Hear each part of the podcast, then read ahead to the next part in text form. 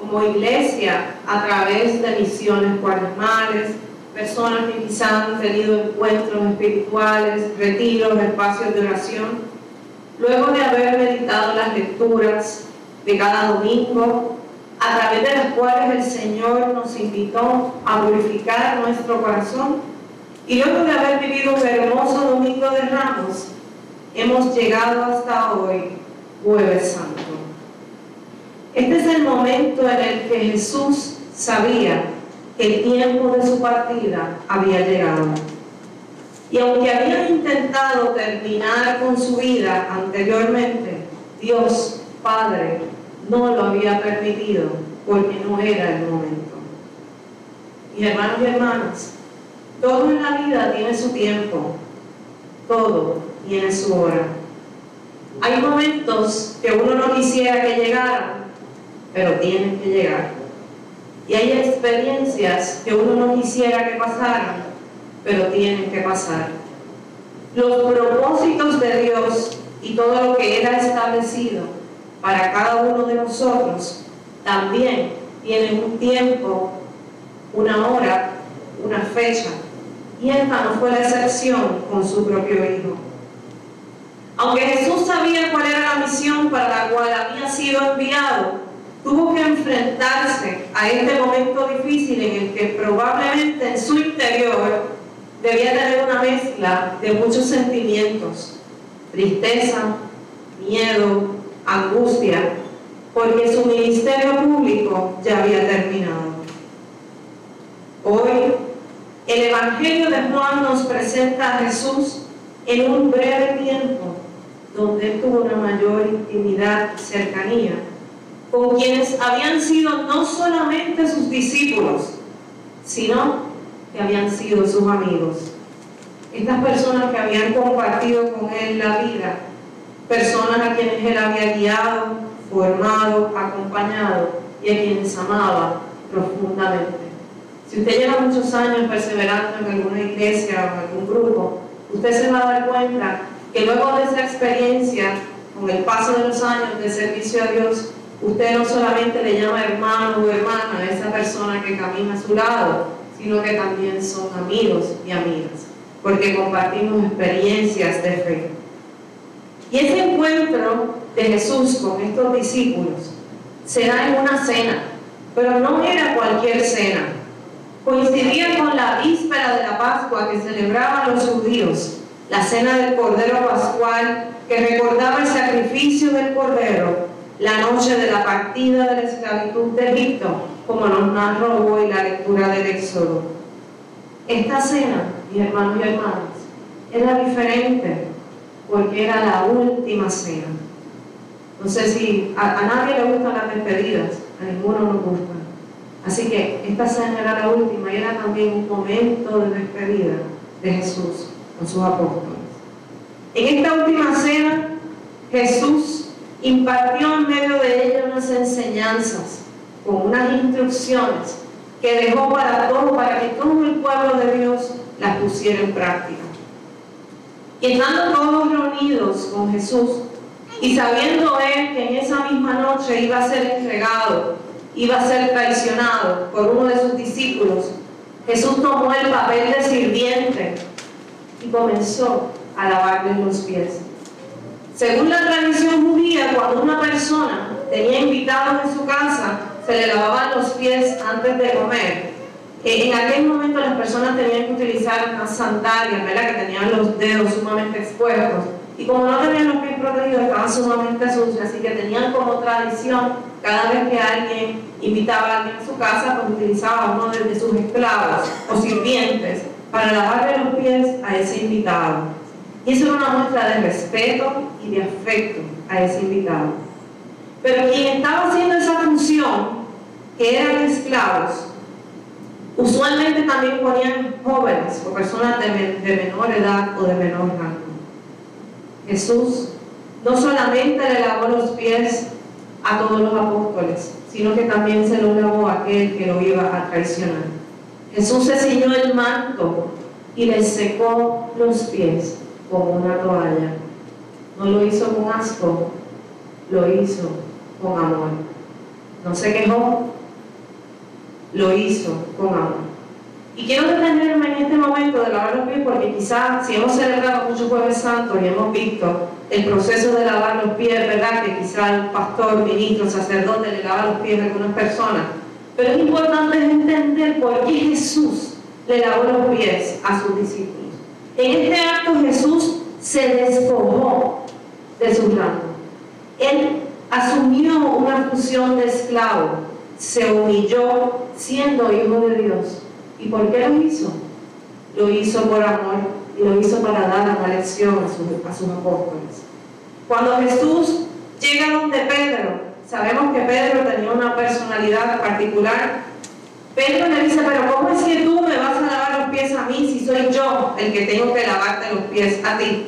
Pero Jesús insistió, si no te lavo los pies, no tienes nada que ver conmigo. Y ahí, y ahí Pedro exclamó, no, pero simplemente no, lávame los pies y lávame el cuerpo entero. Y entonces ahí Jesús le explica, no, no es necesario lavar el cuerpo entero. Jesús, luego de lavar los pies, le pregunta a sus discípulos, ¿ustedes entienden lo que yo he hecho? Una respuesta poco profunda diría, bueno, nos lavaste los pies. ¿Qué acabo de hacer Jesús? Lavar los pies y ya. Eso es una respuesta poco profunda, mirando solamente lo superficial.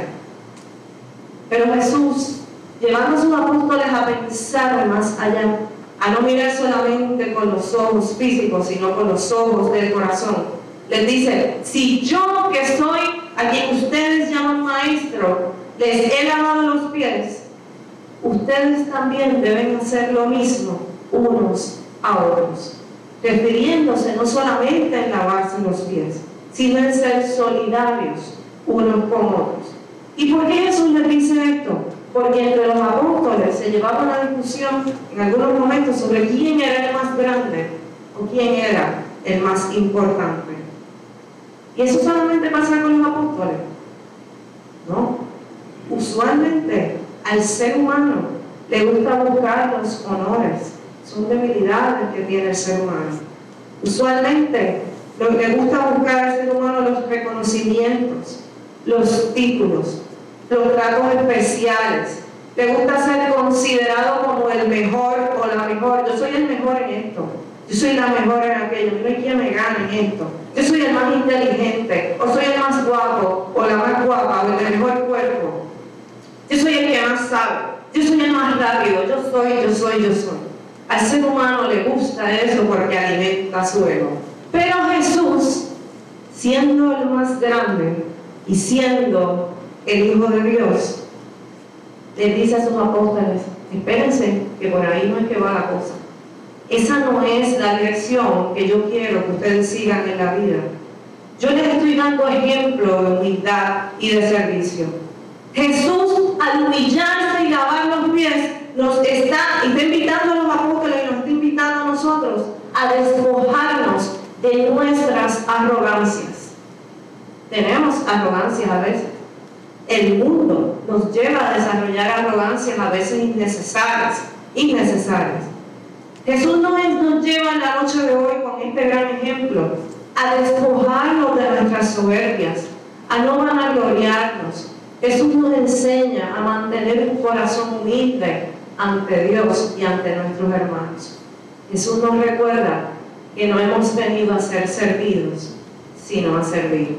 Y lo repito, Jesús nos recuerda que no hemos venido a ser servidos, sino a servir. Y servir es estar dispuesto a hacer, a dar, a compartir, a acompañar, a estar cuando me necesite, cuando Dios me necesite.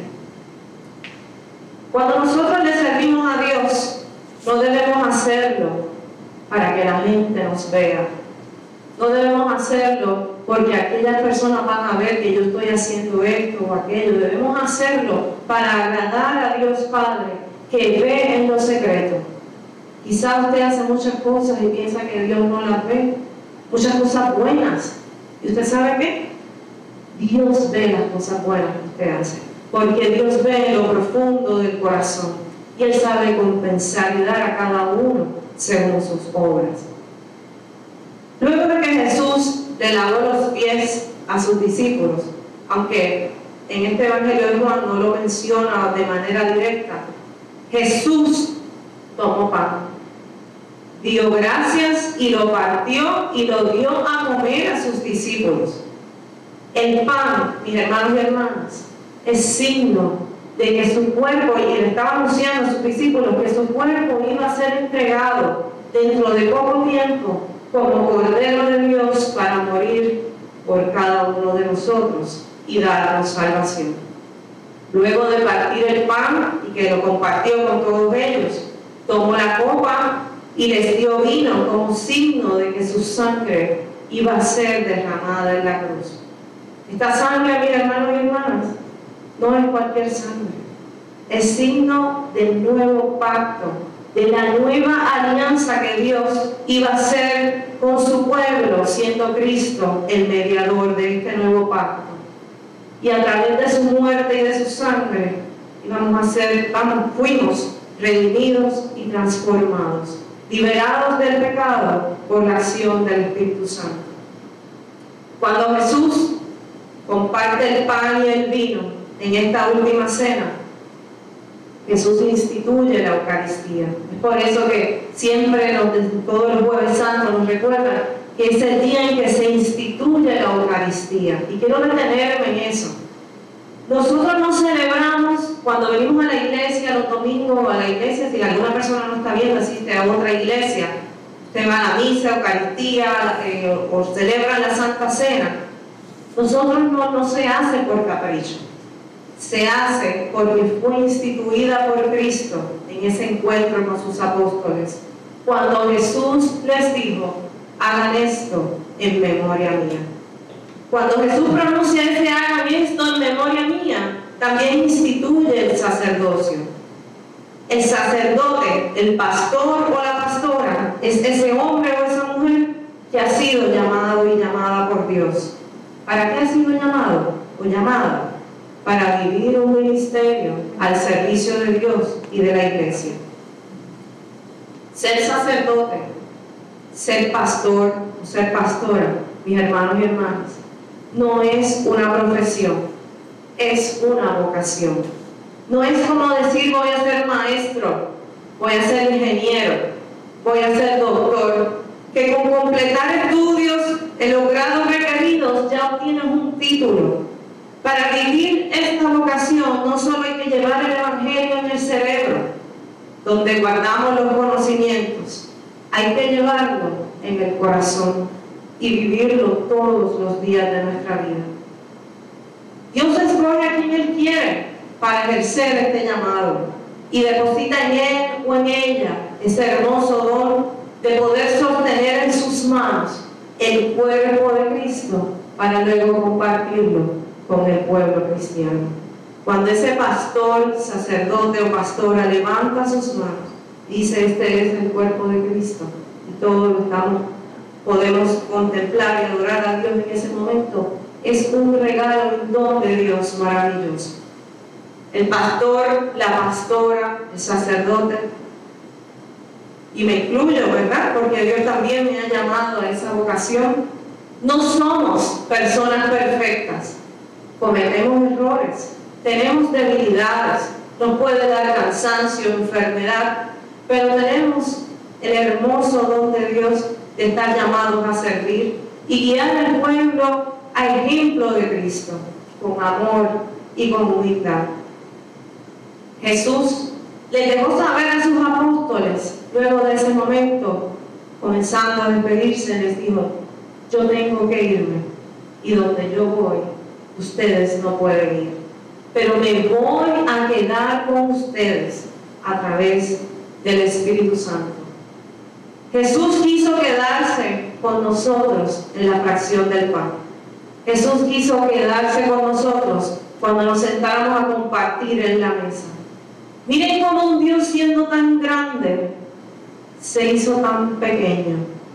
Un Dios siendo tan grande y tan poderoso se hizo tan frágil como llegar a un pedazo de pan, para llegar a depositarte en tus manos y en las mías, para llegar a tu corazón y llegar al mío. Fíjense que Jesús no dijo, solamente reciban el, el cuerpo y la sangre de ustedes.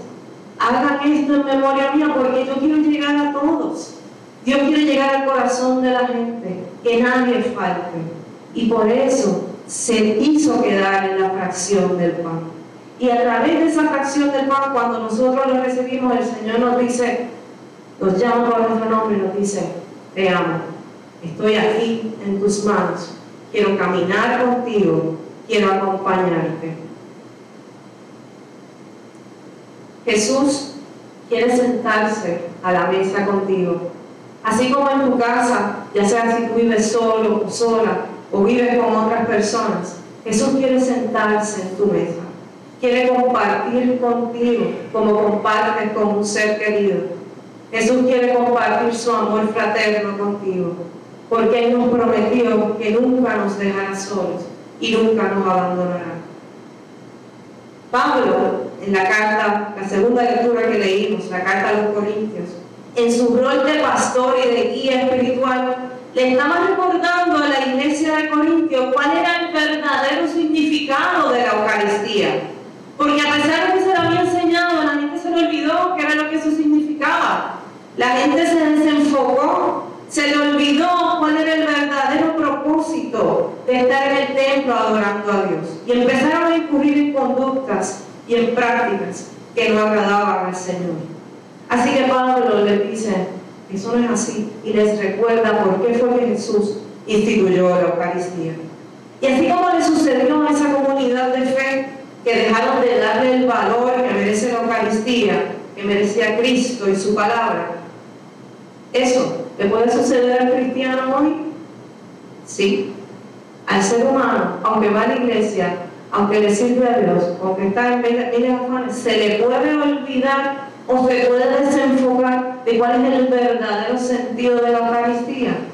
Sí, se le puede olvidar. Por eso es que necesitamos congregarnos, por eso es que necesitamos orar, por eso es que necesitamos encontrarnos, a mantenernos cerca de la palabra de Dios para que no se nos olvide. Que no se nos olvide por qué y para qué venimos a la iglesia. Que no se nos olvide que hay un Dios que hay que adorarlo, no de la boca para afuera, adorarlo con el corazón, para que no se nos olvide que cuando el sacerdote o el pastor o la pastora levanta sus manos con el cuerpo de Cristo y pronuncia estas palabras, que ellos sepan que verdaderamente Cristo se hace presente en medio nuestro.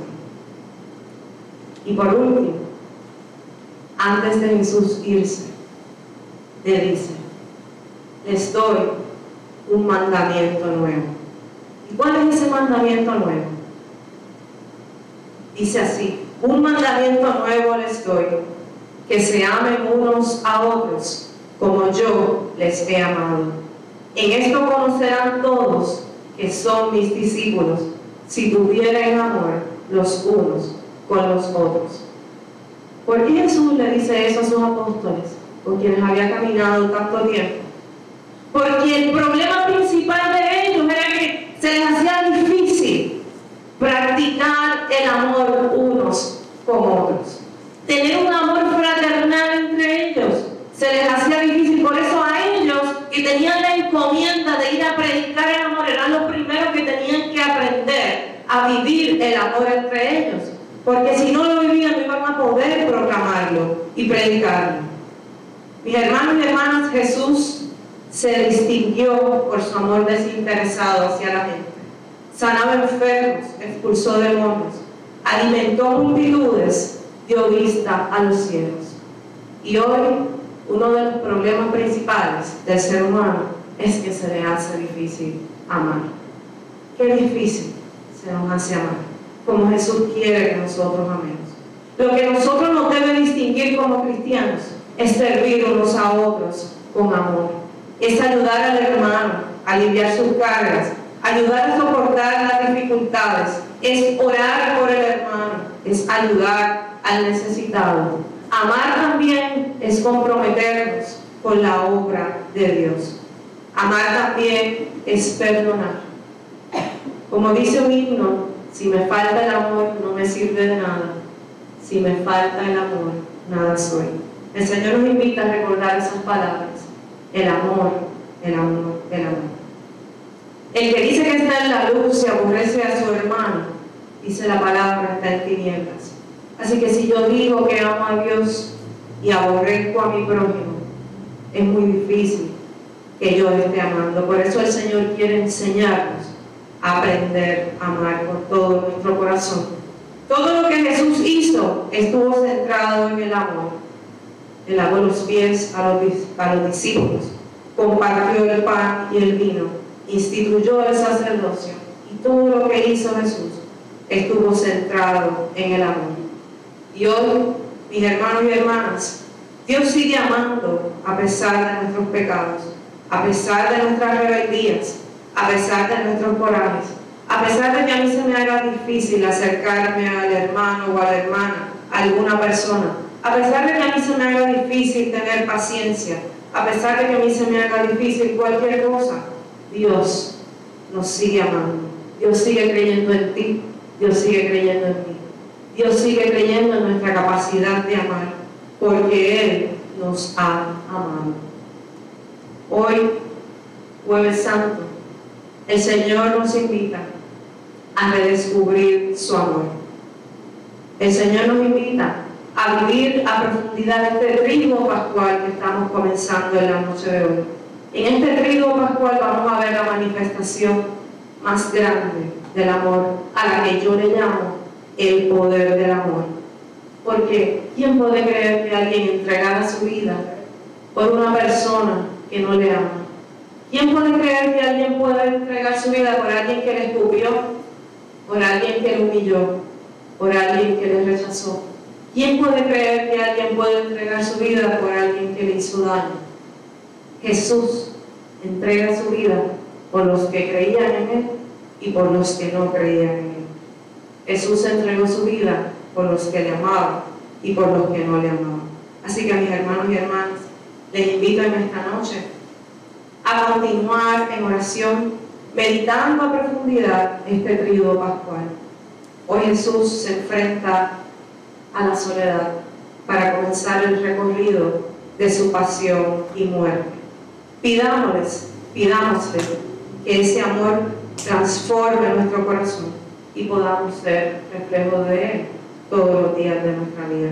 Que el Señor les bendiga. Amén.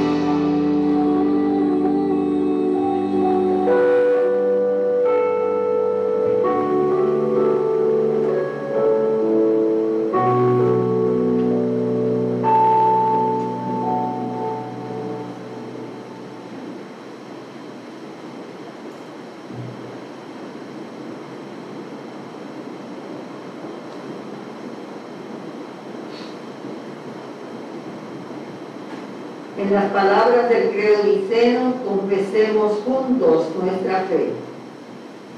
Creemos en un solo Dios, Padre Todopoderoso, Creador del cielo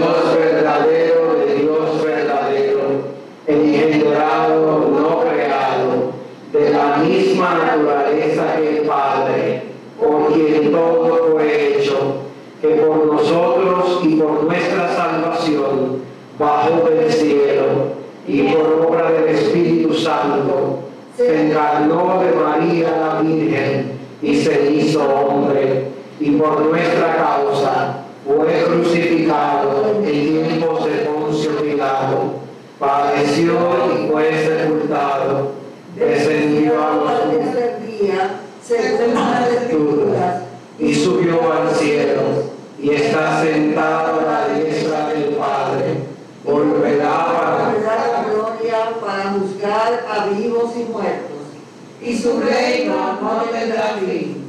Creemos en el Espíritu Santo, Señor y dador de vida, que procede del Padre y del Hijo, que con el Padre y el Hijo recibe una misma adoración y gloria, y que habló con los profetas. Creemos en la Iglesia, que es una, santa, un solo bautismo para el perdón de los pecados. Esperamos la resurrección de los muertos y la vida del mundo venidero. Amén.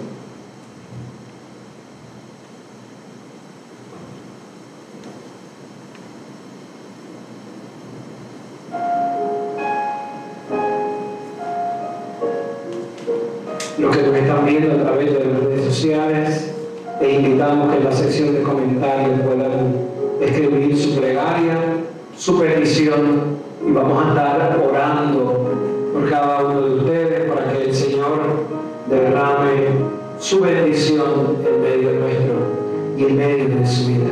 Oremos por todo el pueblo de Dios en Cristo Jesús y por todo el mundo conforme a sus necesidades. Vamos a pedirle al Señor por esta pandemia, para que el Señor ponga su mano y esto se acabe de una vez y por todas, para que podamos controlar cada una de estas circunstancias que estamos viviendo, para que tengamos sanidad y paz. Señor, en tu bondad. escucha nuestra oración. Vamos a pedirle al Señor por los enfermos que están en las casas de salud, en los hospitales, los asilos o en sus casas, para que el Señor les dé sanidad, paz, les anime en esta fiesta del Jueves Santo a vivir con plenitud el misterio del amor. Señor, en tu bondad. Escucha nuestra oración. Vamos a pedirle al Señor por las vocaciones, para la vida pastoral, al ejercicio y ministerio del pastorado, para que tú, Señor, nos mujeres más fieles al testimonio de tu amor. Señor, en tu bondad, Escucha nuestra oración. quiero orar por mí, digno siervo del Señor, quiero orar por mis hermanos y hermanas, pastores y pastoras, que celebramos juntos esta institución importante, este inicio importante del sacerdocio para la vida de la iglesia. Que el Señor nos siga dando discernimiento y sabiduría en cada paso del camino. Señor, en tu bondad. Escucha nuestra oración. Alguien quiere añadir alguna plegaria, alguna petición,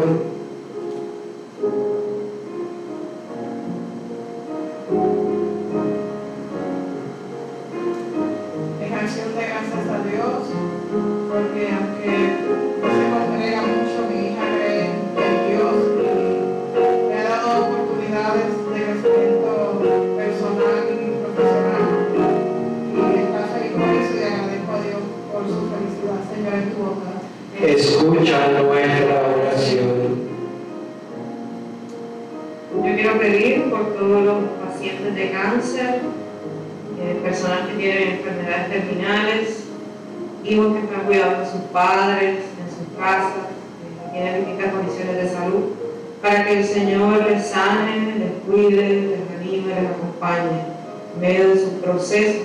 Señor, en tu bondad. Escucha nuestra oración. Porque cese la violencia no solo en nuestro país, sino en el mundo entero. Señor, en tu bondad. Escucha nuestra oración. Presentó en oración a una compañera de trabajo, Camil Carrión Cruz, quien padece de esclerosis múltiple y los médicos siguen tratando con, experimentando con tratamientos para ella. Y pues ella lucha y lucha cada día por sus hijos, por su familia. Y pido a Dios que, que la toque, al igual que mi amiga Madrid Hernández.